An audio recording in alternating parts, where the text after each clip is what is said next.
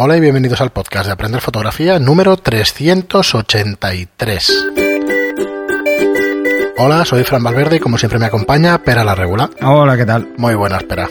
Pues aquí, Aquí, estamos, un programa más. y antes de que se me pase, pues eh, como siempre recordaros que en aprenderfotografía.online tenéis eh, los cursos de fotografía que hemos preparado para todos vosotros para que aprendáis fotografía a vuestro ritmo. Son un montón de cursos, un montón de horas de fotografía, 90, 100 horas de fotografía, para que aprendáis a vuestro ritmo. Con una suscripción tipo Netflix, con 10 euros al mes, podéis ver los cursos las veces que queráis. Las lecciones, los cursos y todos. A la vez lo tenéis complicado, pero bueno. A veces sí. Ten en cuenta que son lecciones densas, que pueden ser 15, 20 minutos de lección, algunas de 25, pero que cada una de las frases, digamos, estoy quizá exagerando un poquito, pero cada una de las frases tiene Bueno, su hay, contenido. hay unos cursos que son bastante más densos que otros. Pero bueno, que lo tengan en cuenta, que no es me veo un curso y en tres horas soy fotógrafo. No, las cosas llevan su proceso y tienes que interiorizar muchas cosas. A ver, hay una cosa que quería comentar que porque nos han pedido varias veces Perdón. y es una cosa que nosotros en su día planteamos que es crear caminos para hacer los cursos con un cierto orden. ¿Vale? Eh, a ver, esto va un poco jugando con el sentido común.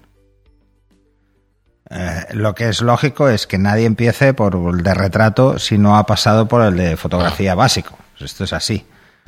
La mayoría de cursos son más de iniciación, salvo unos cuantos cursos que hay más intermedios, pero avanzados, avanzados, salvo los de retoque, poco más.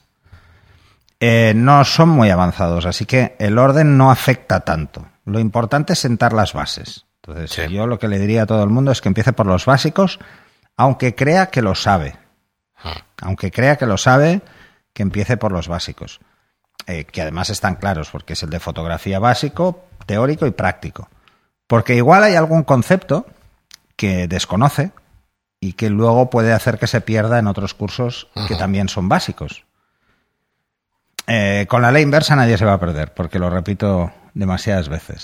Pero Bueno, es un concepto que cuesta Pero es de, de coger. hay gente que le cuesta, hay gente que no. O el tema, o por ejemplo, el tema del enfoque y el reencuadre, pues hay gente que le cuesta, gente que no. Hay gente que lo interioriza de una forma muy rápida. Pero bueno, esto es como todo. ¿eh? Al La práctica. Esto es como todo. Es una cuestión práctica de practicar lo, lo máximo. Muy bien, pues nada, recordaros que estáis ahí invitados a, a pasaros como mínimo por los cursos. Tenéis además fotoconsejos en la web, o sea que tenéis cosas también, contenidos gratuitos como este podcast.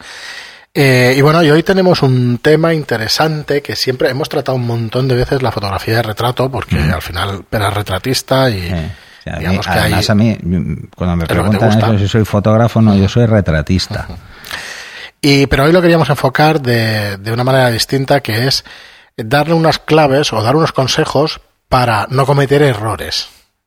Sí. ¿Vale? Hay- no no cómo tienes que hacer tus fotos, sino por favor, obvia esto o no hagas no esto. hagas esto. Es no más, hagas esto. o sea, el mensaje va a ser no hagas una serie de cosas y verás que los resultados los notarás enseguida. ¿eh? O sea, no cometas los errores clásicos, los que casi comete todo el mundo. ¿Mm? Mm, Vamos a empezar quizá por el más importante, que es la luz. Debes cuidar la luz con la que haces el retrato. Así que olvida poner a la persona mirando hacia el sol.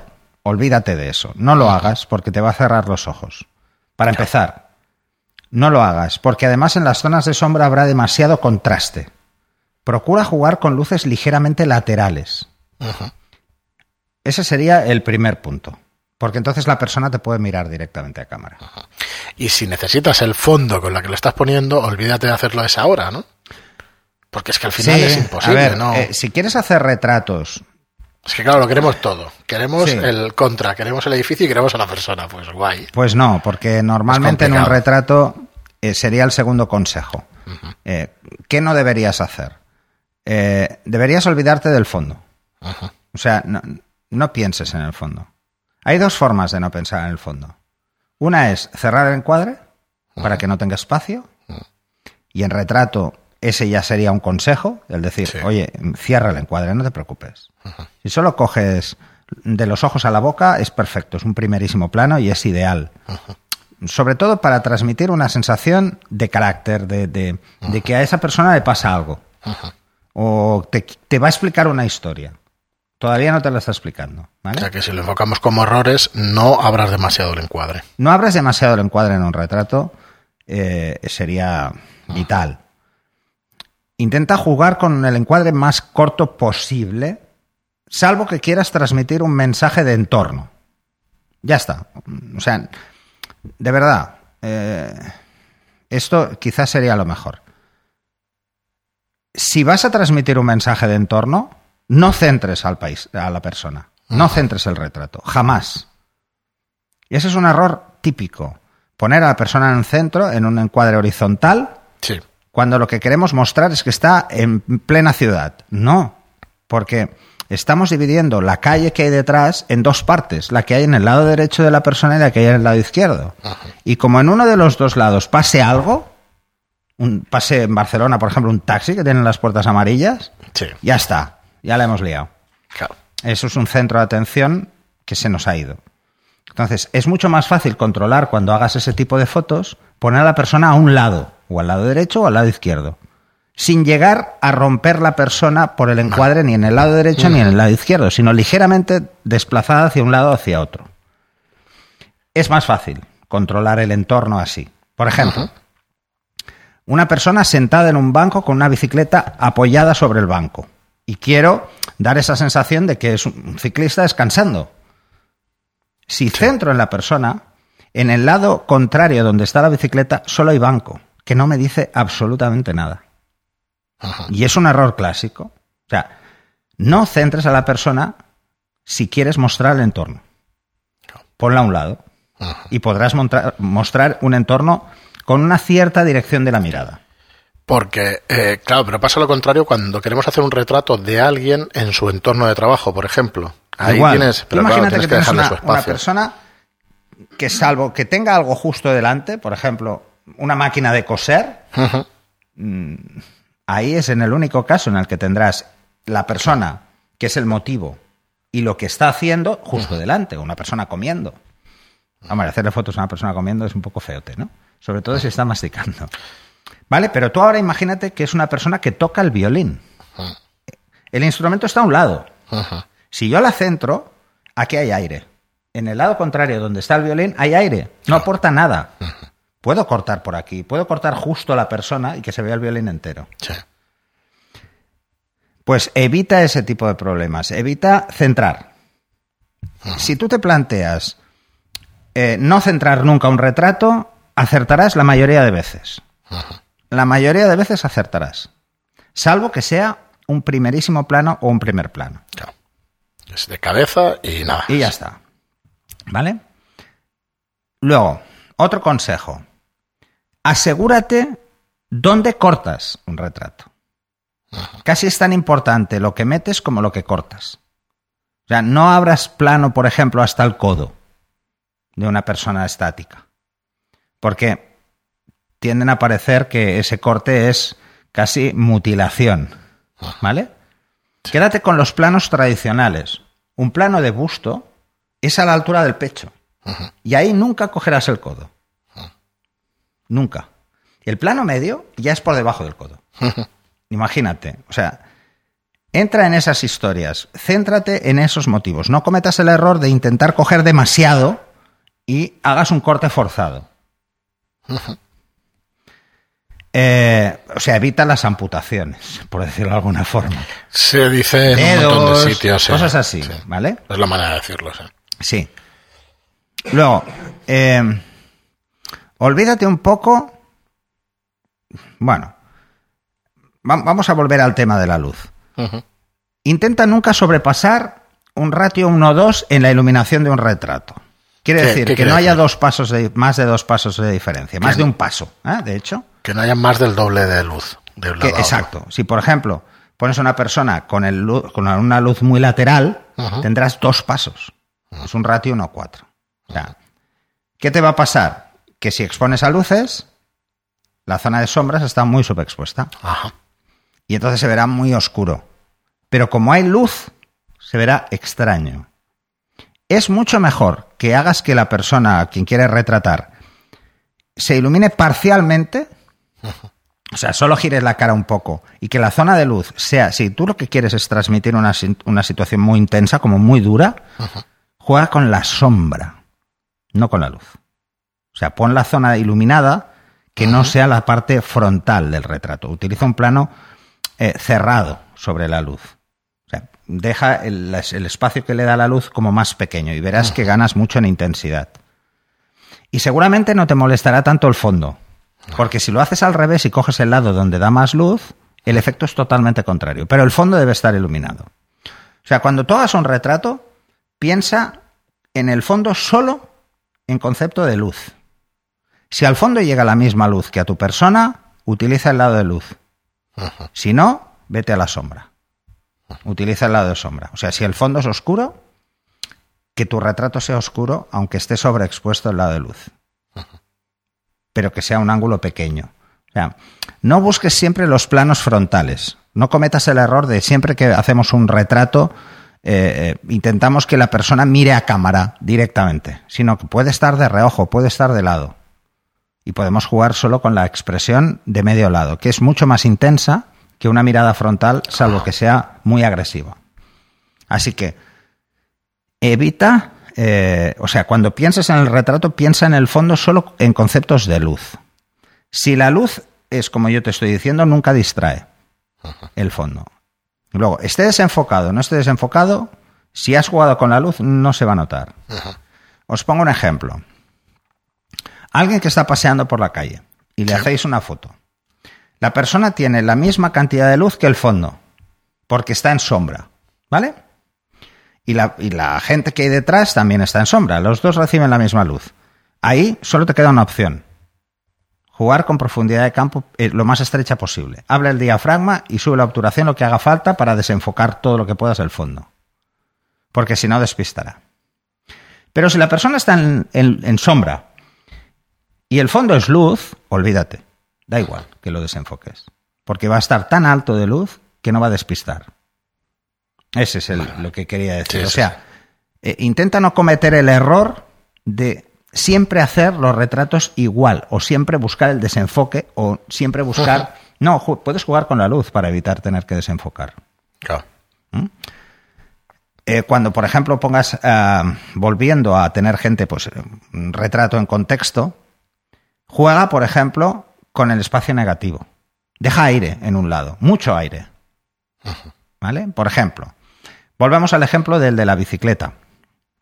Mm, la persona sentada con la bicicleta. Pues ahora imagínate que esa persona se ha caído, está la bicicleta tumbada en el suelo y se está mirando una herida. Déjale espacio, déjale aire.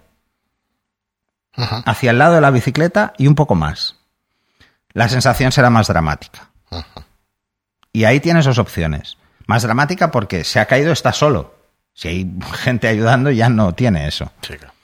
Pero luego haz lo siguiente. O sea, nunca te quedes con el primer retrato que te venga a la cabeza. Luego haz lo siguiente. Haz lo mismo, pero con un plano muy corto y que se vea ligeramente la bicicleta. Pero debe verse. Si no, es alguien mirando una herida. Sí, sí, no se entiende. O sea, el mensaje es importante. Ahí la composición es lo que más nos va a afectar. Siguiente error que todo el mundo comete dejar demasiado aire por encima de los ojos en un encuadre. O sea, intentar centrar los ojos en el encuadre. Eso es un error. No lo hagáis nunca. Mucho aire en una foto por encima la hace anodina. Pierde todo el centro de interés, que son los ojos. ¿Vale? Intentar jugar siempre en un retrato con los ojos dentro del primer tercio. O como máximo en la línea del tercio, que es donde están los puntos fuertes. ¿Vale? como si fuera un paisaje. Ah, todo el mundo nos explica la regla de los tercios. Ah, pues si el suelo es muy significativo y el cielo no, dos tercios al suelo, un tercio al cielo. Si el cielo está lleno de nubes y es más significativo que el suelo, dos tercios al cielo, un tercio al suelo. Esto nos lo dicen para los paisajes, es un poco genérico, pero, pero, es así. bueno, pues hacer lo mismo en el retrato. ¿Cuál es el problema? Que los ojos siempre son más significativos, los ojos y lo que hay debajo, que lo que hay por encima de los ojos. Así que olvídalo. Si cortas pelo, cortas ¿Esto pelo. por qué es? ¿Porque el cerebro está acostumbrado a mirar y luego repasar el cuerpo entero? no, el cerebro cuando mira los ojos ignora el pelo. Lo vemos, no lo vemos. Nuestro centro de atención no está. Vale. Intenta, No intenta es. fijarte. Yo porque no tengo pelo, ¿eh? Pero mira mi mano, pongo la mano encima de la cabeza. No, si no te fijas. Mírame los ojos. Sí, sí, es que No la ves. Pasas olímpicamente Pasas de la, de la mano. Y mira qué ridículo estar con la mano encima de la cabeza. Nuestro cerebro mm, va a buscar el contacto visual, va a buscar los ojos. Así que los ojos deben tener un centro de protagonismo, no el centro de la imagen. Entonces, los, mm, ponerlos en el primer tercio le da más peso a los ojos. Así que no cometas el error de querer coger siempre el pelo en un retrato, porque no tiene sentido. Intenta, si intentas ubicar en el primer tercio los ojos, o como máximo en el punto fuerte que, que es la correspondencia de los tercios, te darás cuenta de que lo que primero vas a cortar es el pelo. Seguro. Claro. En un plano corto, segurísimo. Yo lo había oído en revistas de moda y todo eso. Hay mucha gente que cortaba directamente la parte de arriba de las. Sí, es De que las cabezas y eso, y. Si ves mis sí. Mm. fotos te darás cuenta que corto muchas veces. En un plano de busto ya no me hace falta cortar el pelo. Claro, es que- Pero en un plano corto siempre. Así que evitar eso, el aire por encima de la cabeza, lo único que hace es... el- a ver, lo único que transmite es el que, que- el que ha hecho la foto no sabe encuadrar. Es lo que transmite. Transmite, ha cogido el punto de enfoque central, ha enfocado en el ojo y se ha olvidado. Y hacerlo al hacer la foto. Porque os estáis perdiendo un mundo de posibilidades a nivel compositivo si lo hacéis después. Que es que igual, cuando reencuadráis luego en postproceso, eh, hay cosas que las ves solo parcialmente y las podrías ver enteras. claro. ¿vale? Eh, así que olvidaros. mm, Luego haremos un repaso de, de puntos. Pero olvidaros de estas cosas. Eh, más cosas. Intentar siempre que trabajéis con profundidades de, de campo cortas, por ejemplo, aperturas muy abiertas, que trabajéis a 2.8 o incluso a menos, con focales medias, o sea, por encima de 50, mm, 85, un 100, que es más habitual para retrato. Eh, olvidaros de forzar a la persona a que mire directamente a la cámara. O sea, es mucho mejor que lo haga ligeramente inclinado. Por dos motivos. Una, porque si estamos muy cerca, es fácil que hagamos la cara más redonda de lo que es, por perspectiva, por perspectiva. Eh, entonces, eso ya sería un error, sería un problema. Nos acercamos demasiado, incluso si nos acercamos nosotros visualmente nos damos cuenta de que las caras tienen más forma de pan. Sí. Y luego, porque es muy difícil, con aperturas muy amplias y focales medio largas, tener los dos ojos enfocados. Y si la persona está totalmente recta, deberían estar los dos ojos enfocados. Sí, sí, pero yo sé lo que Y eso ya es más difícil. Si tenéis dudas sobre qué profundidad de campo tenéis, eh, lo más fácil es cerrar un pelín. Y entonces seguro que estarán. Pero si lo que queréis realmente es que se note, enfocar el que está más cerca. Entonces una, mm, una postura ligeramente lateral nos va a favorecer que no tengamos que pensar tanto. Si van a entrar, no van a entrar. Eh, yo, por ejemplo, en el retrato a mí me gusta utilizar mucho aperturas muy amplias. Entonces, si tienes muy claro cuál es la desviación que tiene la cara, mm, aunque aparentemente esté recta, puedes ubicar el punto para que los dos estén. Pero cuesta más, requiere más práctica. Así que mm, no dispares por disparar, piensa un segundo. Esto sería el siguiente. No cometas el error de disparar por Sí, sí. disparar, porque es un retrato, sino piensa un segundo qué va a estar en foco y qué no va a estar en foco. Yo añadiría, si disparas dos fotos y no ha parpadeado la persona, te va a salir la misma foto. Porque esa Sí. manía que tenemos muchos de estar disparando, oye, Y luego- cambia algo. La foto no te va a funcionar si no te No, funcionó luego, antes. o- otro consejo. Claro, otro, a ser piensa en lo no que estás hagas, era este. Sí, sí. Es, no dispares de más. Sí, es que es Cuando empezamos a disparar mucho a una persona, eh, porque le queremos hacer un retrato, al final eh, se agobia. Ah. Porque él se está dando cuenta de que está poniendo la misma cara. Y entonces está como, pero ese tío qué hace, ¿no? Y se puede poner incluso hasta nerviosa la persona. Intenta gestionar más antes de disparar. Ah. Harás menos fotos y serán mejores. Sí. O sea, no te precipites. Sería el, el- no hagas lo que hace todo el mundo, que es ¡Oh! ¡Pum! Foto. No. Esto de que, esto que decían las madres cuando sacaban la cámara y que siempre nos hacían fotos despistados, es que despistado quedan mejor. No, es que no quieres invertir ni un segundo en decirme cómo quieres la foto. Claro. ¿Vale? Eh, lo- eh, precisamente el otro día hablaban de, de, de este tema en Telegram también. De realmente tú puedes hacer que una foto impacte sea como sea la persona. No, no importa si es guapa, fea, o no, no imp- importa muy poco.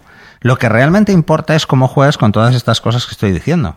Para que el, el retrato impacte. Eh, no hablamos de fotografía de moda, ¿eh? Que nadie No, no, empiece no. a decir, nah, pero con una buena modelo sí, pero es que estamos hablando No, de retrato. hablamos de retrato en general. A mí me gusta mucho más hacer retratos a gente de la calle o a gente normal, por decirlo de alguna forma, que a modelos.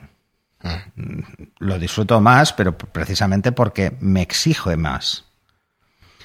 Eh, así que el, el primer concepto que os he transmitido es busca la luz. Esa luz que te va a ayudar. No, no te compliques mucho. ¿Qué más? No te la juegues con la obturación, que es un error que todo el mundo se obsesiona con el tema de la apertura por la profundidad de campo y se olvida de la obturación. No. No hagas retratos por debajo de 1.125. Sí, Nunca. sí. No te la juegues. Aunque estés sentado y quieto, no te la juegues. Sí, eso es cagarla además fácilmente. Es muy fácil equivocarse. Es que tú no ves en la pantalla si realmente está trepidada, movida, llámalo como quieras. Cuesta pero no. mucho verlo. Cuesta mucho ¿Vale? verlo. Entonces, Sí. asegúrate de que vas un poco por encima hasta que no tengas mucha práctica. Vas un poco por encima. Y si ir por encima te obliga a abrir más, pues es lo que hay. Es mejor que subas un paso de ISO que que te la juegues con la obturación. O sea, es mejor disparar a ISO 200 o incluso a ISO 400 que disparar por debajo de 1.125. Sí. Olvidaros de... No cometáis el error de que se suele asociar la obturación a la focal. No. Es un error. La obturación hay que adecuarla al movimiento de la persona. Y una persona respirando ya se mueve a 1.30. Solo por el hecho de que respire. Pero si parpadea, el parpadeo es más rápido. Mm. O sea, no os la juguéis con la obturación. Mejor tener una obturación. O no dependáis del estabilizador. El estabilizador os va a ayudar a mantener un enfoque con una focal larga. Pero no, si se mueve, se va a mover. Sí, sí. ¿Vale? O sea, no os va a solucionar ese problema. Os va a ayudar a enfocar mejor. No dejéis, otro consejo sería, no dejéis que la cámara enfoque. Enfocar vosotros. O sea, no pongáis el enfoque en automático. Porque va a enfocar la punta de la nariz, que es lo que está más cerca. O los agujeros de la nariz que tienen contraste. O la boca. Mm, si se va al ojo va a ser chiripa, no- va a ser de puñetera casualidad. Si hacéis un retrato eh, de plano muy corto, no juguéis demasiado con la profundidad de campo. O sea, no uséis una apertura muy, muy abierta. Porque si la punta de la nariz queda importante. absolutamente desenfocada, queda raro. rarísimo, rarísimo. Sí. Queda muy raro, queda muy extraño, ¿vale? Eh, cuando hablaba de la luz, ¿vale? Si tenemos personas que tienen una piel muy fina, muy suave, Ujú. Podemos usar sin ningún problema una luz lateral. Si tenemos personas con muchas arrugas, no los pongáis nunca en luz lateral. Es un error. Esta es más fácil, esta luz, porque es más fácil.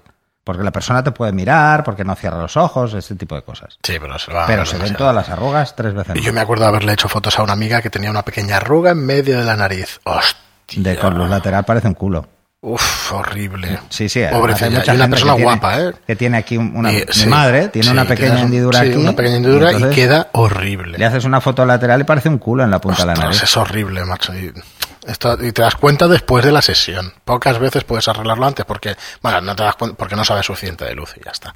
Pues si la pones frontal se acabó el problema. Utiliza otro- otra cosa.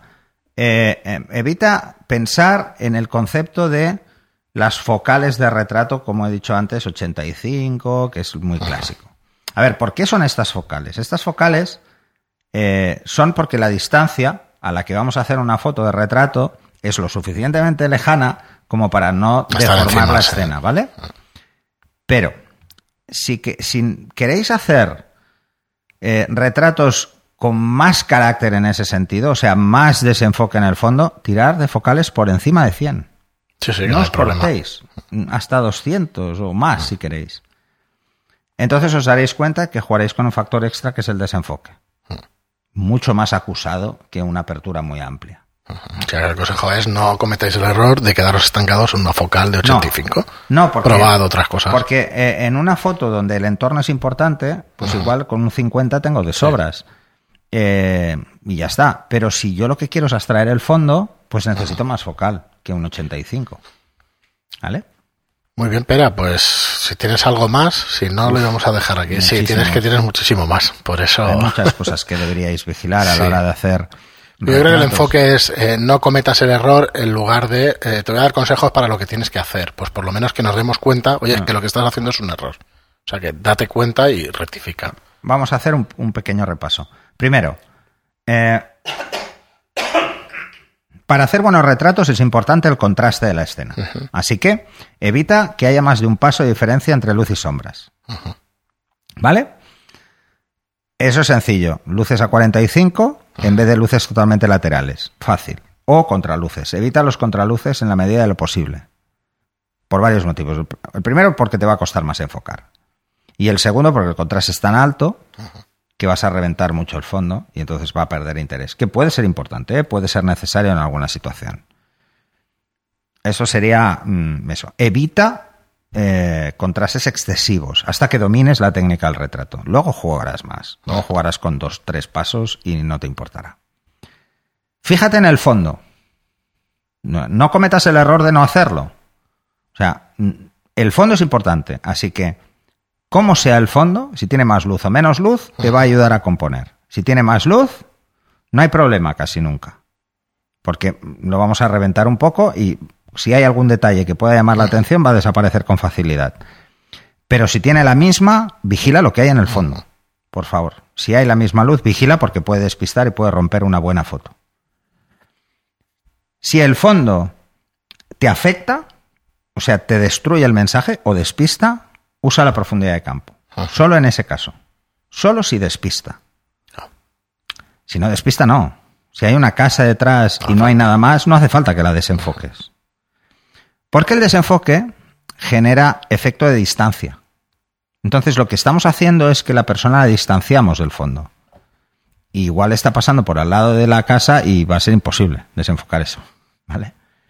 O porque me interesa que se vea la casa. No despista, eh, aporta a la escena. Así que juguemos y evitemos el error de tratar la profundidad de campo siempre como la única opción para que el fondo no afecte. O sea, solo utilizar la profundidad de campo si hay algo en el fondo que, que molesta o que despista, más que molesta que despista. Eh, uf, es que he dicho unas Ah, cuantas. has dicho unas cuantas, o sea que yo me quedaría con esas. El resto va a estar Bueno, lanzar escritas en el post. sobre esto. Sí. No os preocupéis que vamos a hacer un pequeño guion y eso y lo vais a tener en las notas del programa, Ah, de, este programa, resumidas, o sea que... Eso- no esto pasa problema. por no llevar es- escrito yo el guion primero. pero Ya veréis cuando- Podría repasar los puntos y. Ya te he enseñado una cosa antes fuera de micro que lo tengo que usar, que así Sí. no estaré con el ordenador, con tal, me prepararé de otra Vale, manera, vale, ya veréis. Genial. Pero bueno, será en otros Así me podrás enseñar que la semana que viene. Sí. Así que nada, muchísimas gracias a todos, como digo siempre, por estar ahí. Echarle un vistazo a aprenderfotografía.online, donde tenemos nuestros cursos. Muchísimas gracias por vuestras reseñas de 5 estrellas en iTunes y por vuestros me gusta y comentarios en iBox. Gracias y hasta el próximo programa. Hasta el siguiente.